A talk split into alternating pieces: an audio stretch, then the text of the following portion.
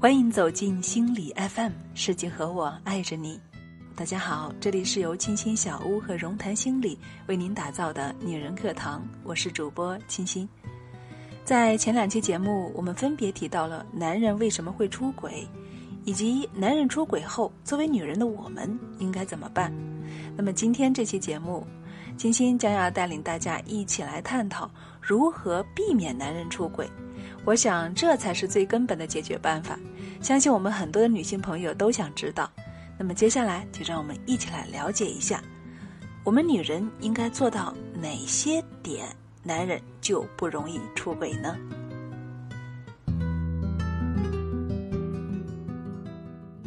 丈夫是不是有了外遇？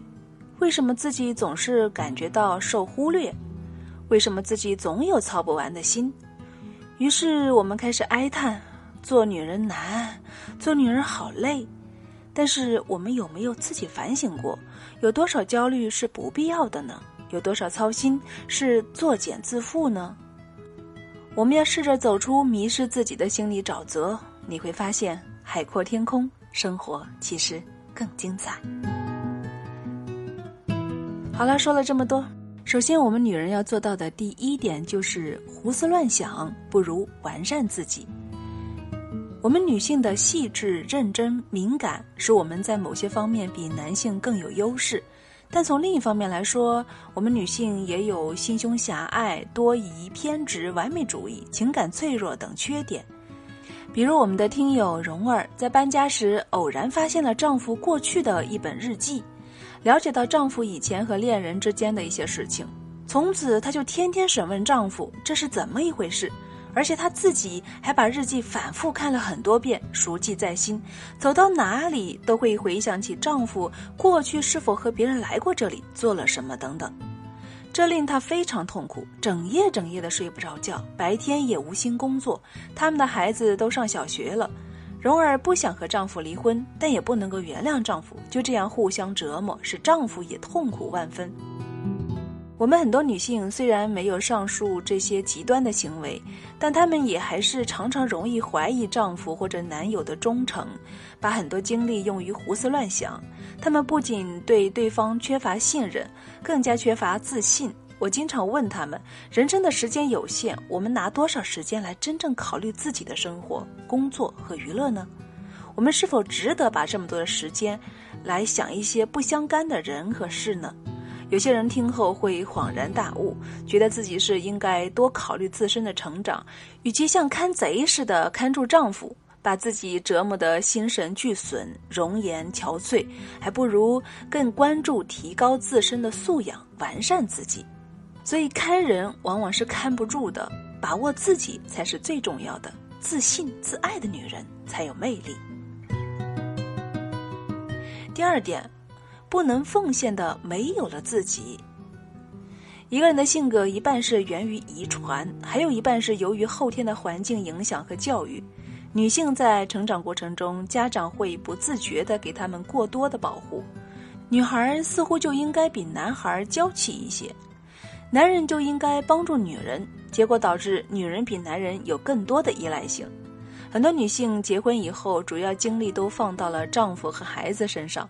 觉得有丈夫在外面奋斗就行了，富贵妻荣，自己也就不求上进了，对外面的世界逐渐的疏离。当丈夫的事业发展了，孩子长大成人了，她就变成了多余的人，在别人眼中毫无吸引力，自己也感到很自卑。女性身上的母性使自己愿意无私奉献。但女性一点也不考虑自己的成长、事业和爱好，很快就被奉献掏空了，最后失去自我。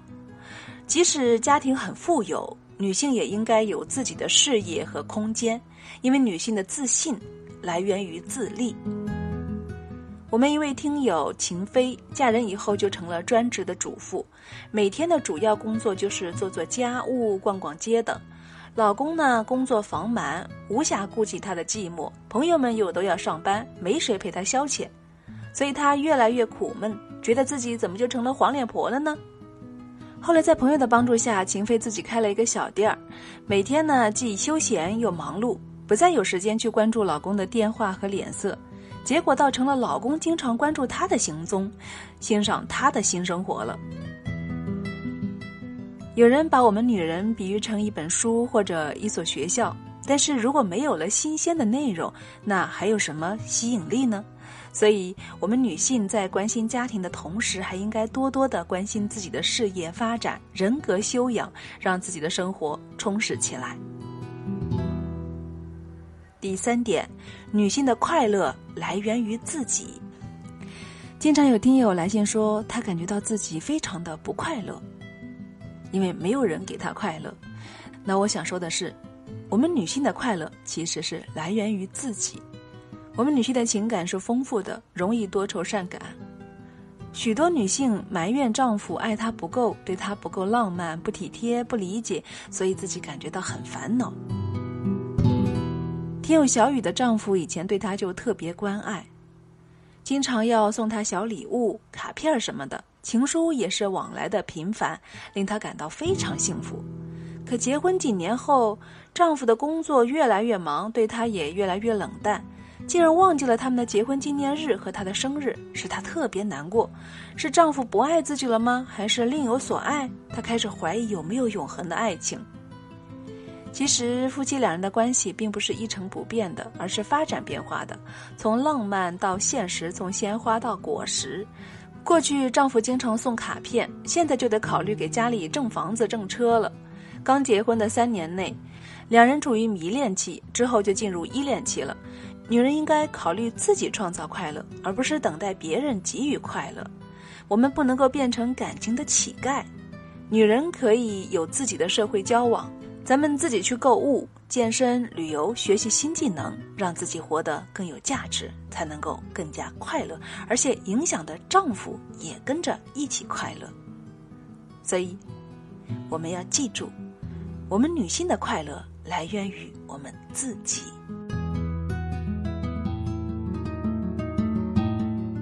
第四点，别用爱把丈夫隔离起来。不管怎样走出去，女性还是比男性更关注家庭，也更受制于家庭。女性和公婆的关系就比丈夫与岳父岳母的关系难相处，因为某些女性很敏感，过分关注自我的感受。其实，女性多关心一下别人的感受，许多关系就能够处得很好了。很多人不自觉地只想到自己的需要和爱好，并不愿意去考虑别人的需要，尤其是从小在备受大家的呵护中成长起来的人更是如此。听友玲玲结婚才一年多，夫妻关系一直很好，而且先生是大家公认的好好先生。近来，婆婆从外地搬来和他们同住。先生是个十分孝顺的儿子，因为工作特别忙，就希望妻子能够多多照顾他的母亲。可玲玲呢，一直在丈夫的宠爱中生活，现在家中又多了一个人分享丈夫的爱，突然间就觉得心里很不平衡了，自然对老太太就有些出格的举动。她一心想的是自己如何被丈夫忽略，要争一口气，却一点儿也不考虑丈夫的需要和感受。其实，他只要对他妈妈好，他就一定会回报更多的爱给她。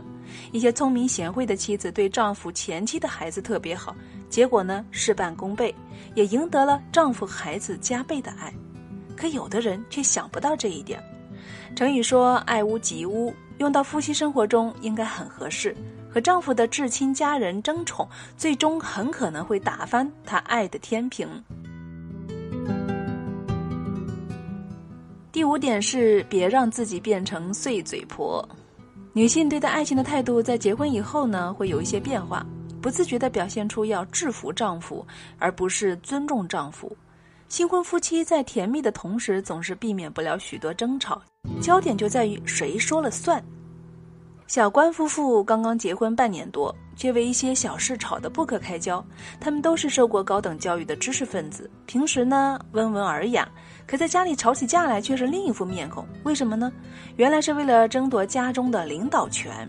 丈夫以前自由自在惯了，东西随手乱放，不太注意小节，小关就不能够容忍，一定要改造他。等丈夫一回来，小关就盯着他，一会儿嫌他碗还没洗干净，一会儿嫌他乱扔袜子，变得越来越爱唠叨。丈夫觉得家呢就是最放松的地方，结果搞得比在单位还紧张，于是越来越不爱回家。而妻子的抱怨也就越来越多，形成恶性的循环。其实妻子做了很多家务事，但功劳却被唠叨给抵消了。丈夫不但不感激，反而很反感。那么我们聪明的选择是什么呢？一做而不说；二两人一起做；三不要管他，让他自己做。总之呢，凡事不能够太苛求完美，要睁一只眼闭一只眼，这样两个都不会觉得累了。